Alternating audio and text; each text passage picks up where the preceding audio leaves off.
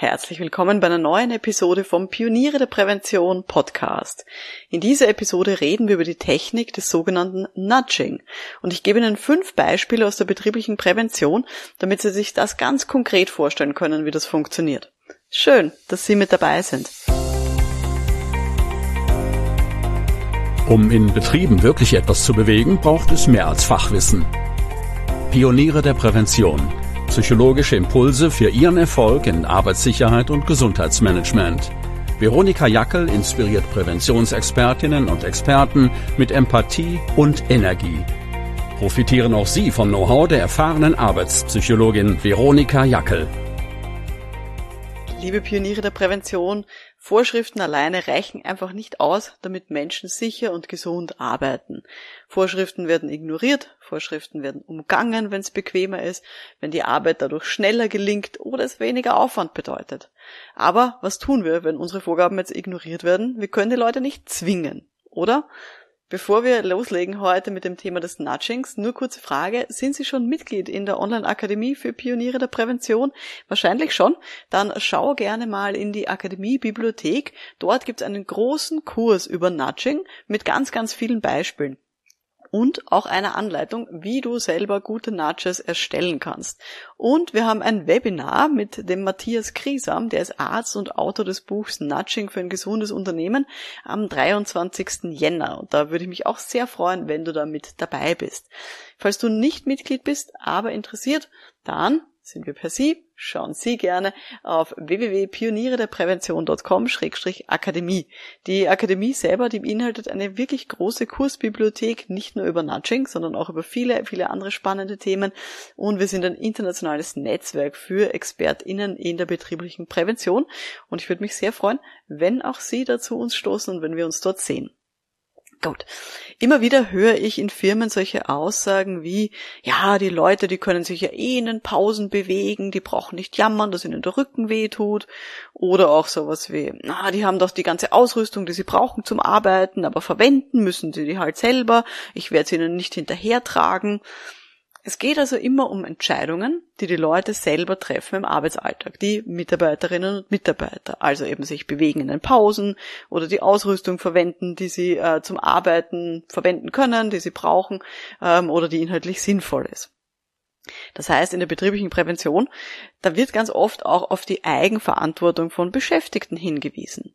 Gleichzeitig, das darf ich als Psychologin ja auch mal festhalten, das menschliche Gehirn ist keine objektiv arbeitende Maschine. Wir wählen nicht immer den objektiv besten Weg, sondern wir werden ständig beeinflusst durch Abkürzungen, die unser Gehirn nimmt, sogenannte kognitive Biases ähm, Bias, wie man so schön schreibt, ähm, im, ähm, ist ein englisches Wort, Bias.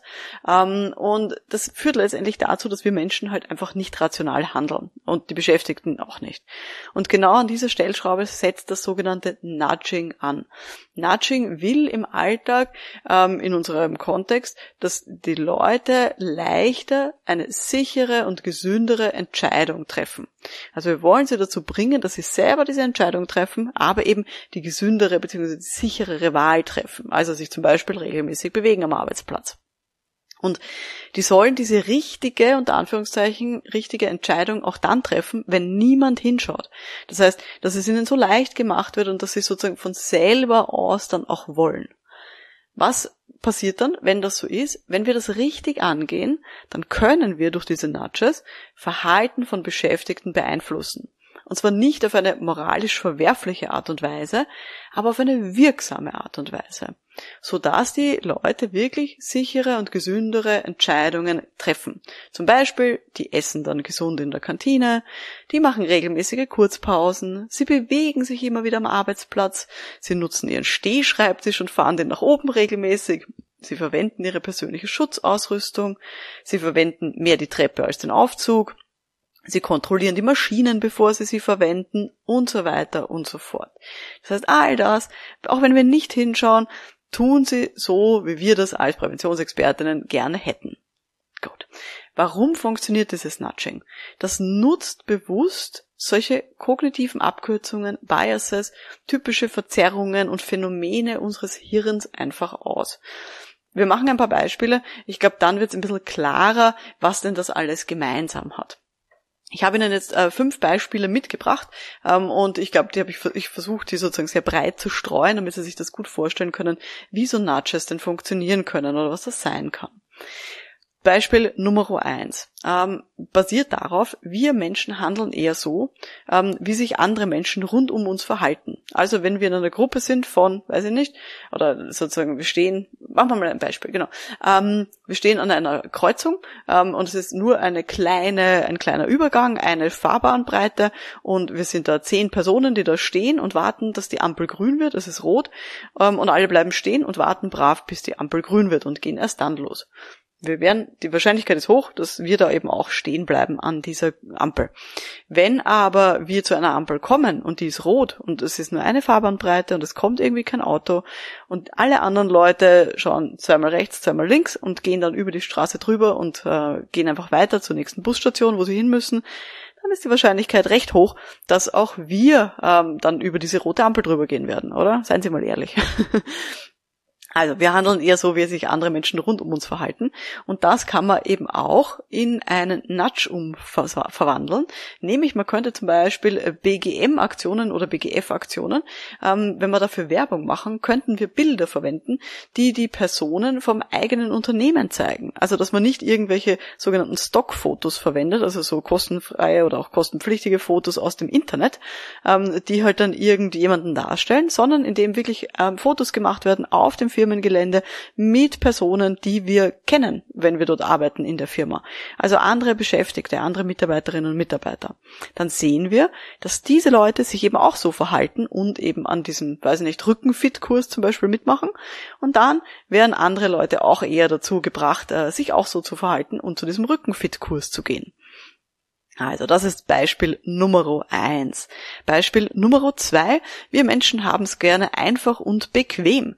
Und das können wir ausnutzen, ausnutzen. Also wir können es so verwenden, in einen Nudge umwandeln, ähm, indem wir zum Beispiel die Anmeldung zu so einem Bewegungskurs, einem Rückenfit-Kurs mit nur einem einzigen Klick ermöglichen. Und dass die Leute dann eben, wenn sie eh schon eingeloggt sind im Firmensystem, nur mal auf OK oder ich komme oder sowas klicken müssen und dann sind sie schon angemeldet zum Bewegungskurs und kriegen dann vielleicht auch noch regelmäßige Erinnerungs-E-Mails, wenn dieser Kurs dann loslegt.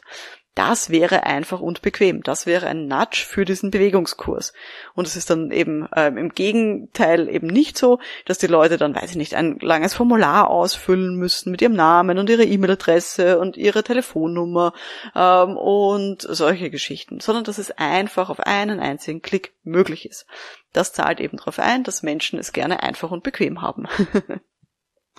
Gut, Beispiel Nummer drei für einen Nudge ähm, ist dann, wenn die richtige Wahl, also die unter Anführungszeichen richtige Wahl, in unserem Fall so ein bisschen die äh, sichere, die gesunde Wahl, die sollte einfacher sein als die ungesunde oder die unsichere Wahl, also sozusagen die, die falsche ähm, Geschichte. Zum Beispiel sollte es ähm, leichter und schneller gehen, dass ich die Kantine besuche und dort irgendwie ganz äh, prominent mir einen Salat äh, nehme, weil die Salatbar so groß ist. Ähm, und es sollte schwieriger sein, äh, zum Süßigkeitenautomaten zu kommen. Also am besten den Süßigkeitenautomat in irgendeine versteckte Ecke aufstellen oder, weiß ich nicht, am besten im Freien, wo es draußen ständig regnet irgendwo, so dass man da nicht gerne hingehen möchte und äh, die Kantine und den Salatbar oder was auch immer äh, ganz prominent irgendwo platzieren, wo die Leute dann gerne hingehen und wo das dann eben diese richtige Wahl, diese gesunde, äh, sichere Wahl, die eben vereinfacht im Vergleich zur ungesunden Variante. Das heißt nicht, dass es keinen Süßigkeitenautomat geben soll, ganz im Gegenteil.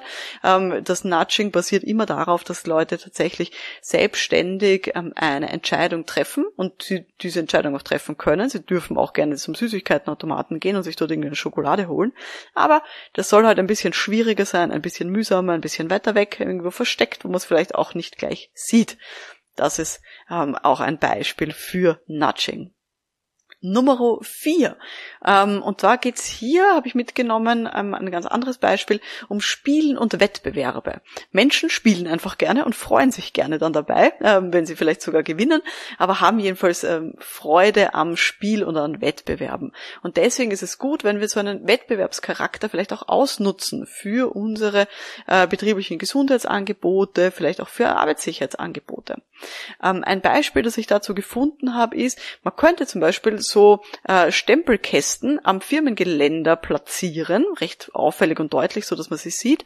Ähm, und dann ähm, kann man sozusagen sich hier als Beschäftigter kann man das Firmengelände abgehen, zum Beispiel in einer Mittagspause und kann sich hier ähm, einen Stempelpass ausfüllen ähm, und eben so Stempel äh, sich dann regelmäßig äh, holen von diesem Firmengelände.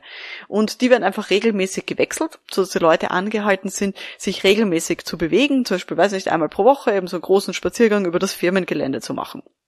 Und wer dann eben ähm, alle Stempel vorweisen kann und regelmäßig so einen ausgefüllten Sammelpass einfach abgibt, bekommt dann eine Belohnung.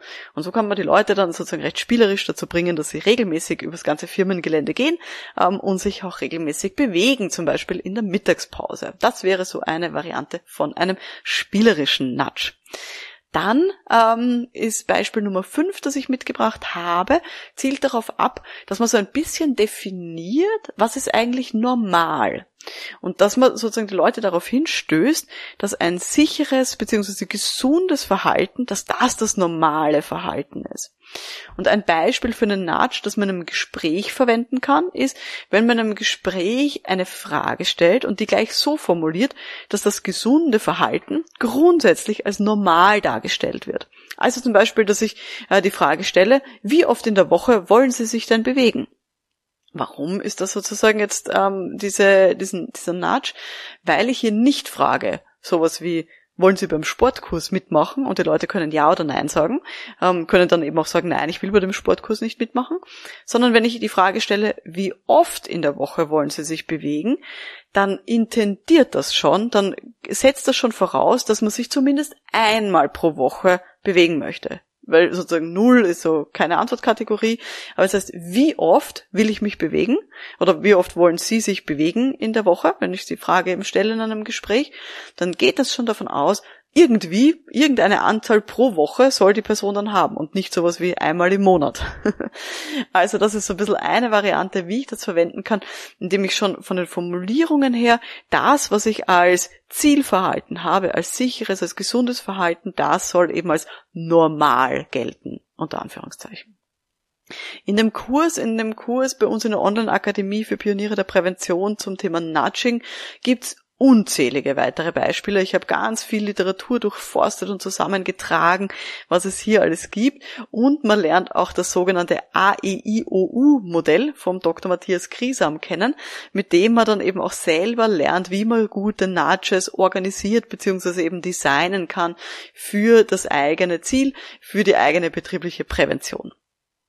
Wie gesagt, es gibt ähm, immer wieder Leute, die so moralische Bedenken haben bezüglich Nudging, aber ich habe es vorher auch schon mal angesprochen. Man will ja niemanden dazu zwingen. Also es geht nicht darum, ähm, die Leute dazu zu bringen, etwas zu machen, was sie gar nicht wollen, ähm, sondern es geht darum, dass man bestimmte Rahmenbedingungen einfach beachtet. Also, dass man zum Beispiel die Wahlfreiheit nicht per se einschränkt. Also zum Beispiel, dass man sagt, oh, in der Pizza, in der Kantine darf keine Pizza mehr verkauft werden oder wir müssen den Süßigkeitenautomaten loswerden oder ähm, die Leute dürfen jetzt am ganzen Firmengelände nicht mehr rauchen.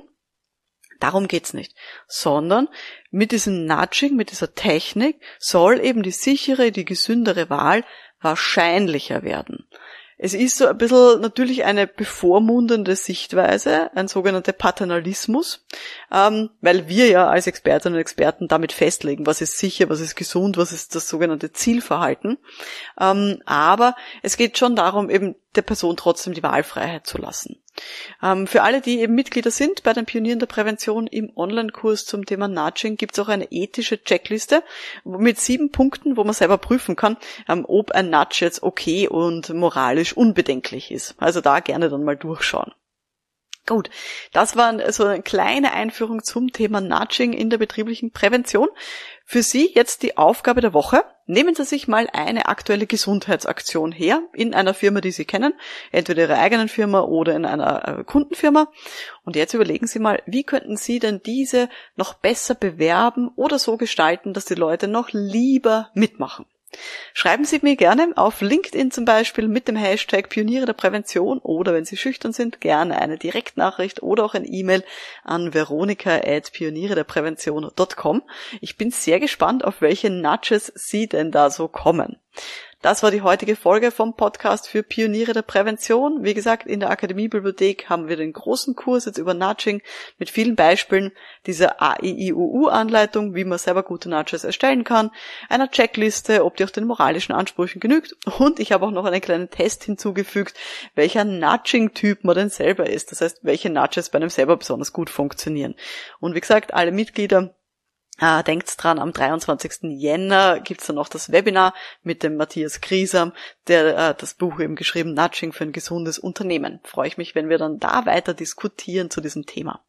Mein Name ist Veronika Jackel. Vielen Dank fürs Dabeisein und wir hören uns dann in der nächsten Folge. Bis dahin, alles Gute. Ciao.